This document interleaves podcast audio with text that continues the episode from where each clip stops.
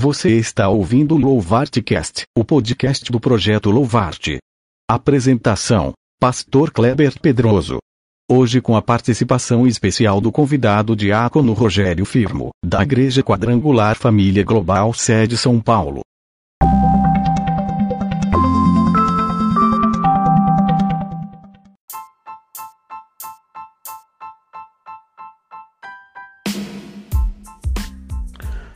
Bom dia, família maravilhosa de Deus.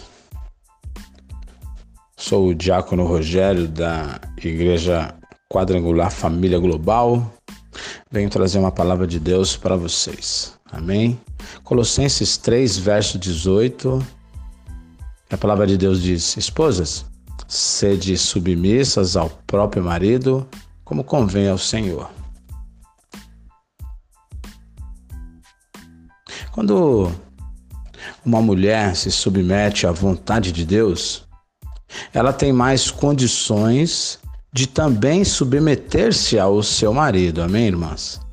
A submissão, ao contrário de muitas mulheres acreditam, traz diversos benefícios, tais como é, proteção, Costumo dizer que o marido é o guarda-chuva que protege a mulher durante a tempestade física, emocionais e espirituais. Não importa se ele já está roto, velho e com alguns buracos, não é? O fato é que Deus criou o homem para ser essa proteção. E um outro benefício, irmão, é a realização. A mulher casada se realiza ao ver seu marido realizado.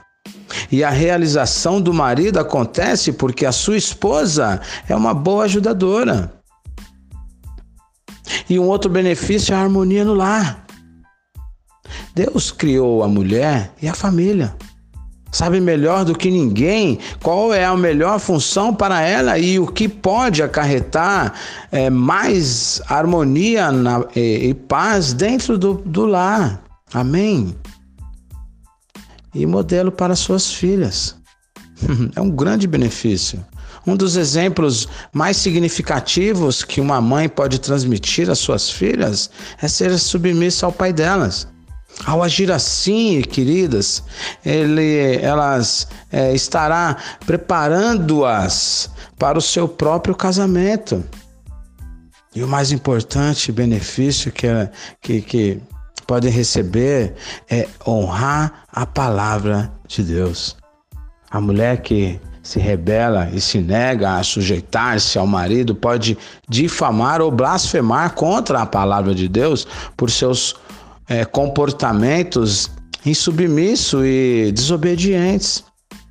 A mulher submissa é mansa. Dá ao Senhor a chance de trabalhar diretamente no coração do seu marido. E quero lembrar que no verso 19 diz assim: Maridos, amai vossa esposa e não a tratais como com amargura. Amém? Que Deus abençoe a sua vida. Uma grande reflexão nessa palavra aí.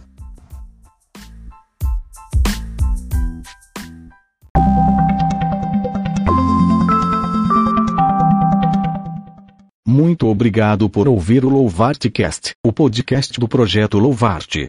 Que Deus abençoe ricamente a sua vida.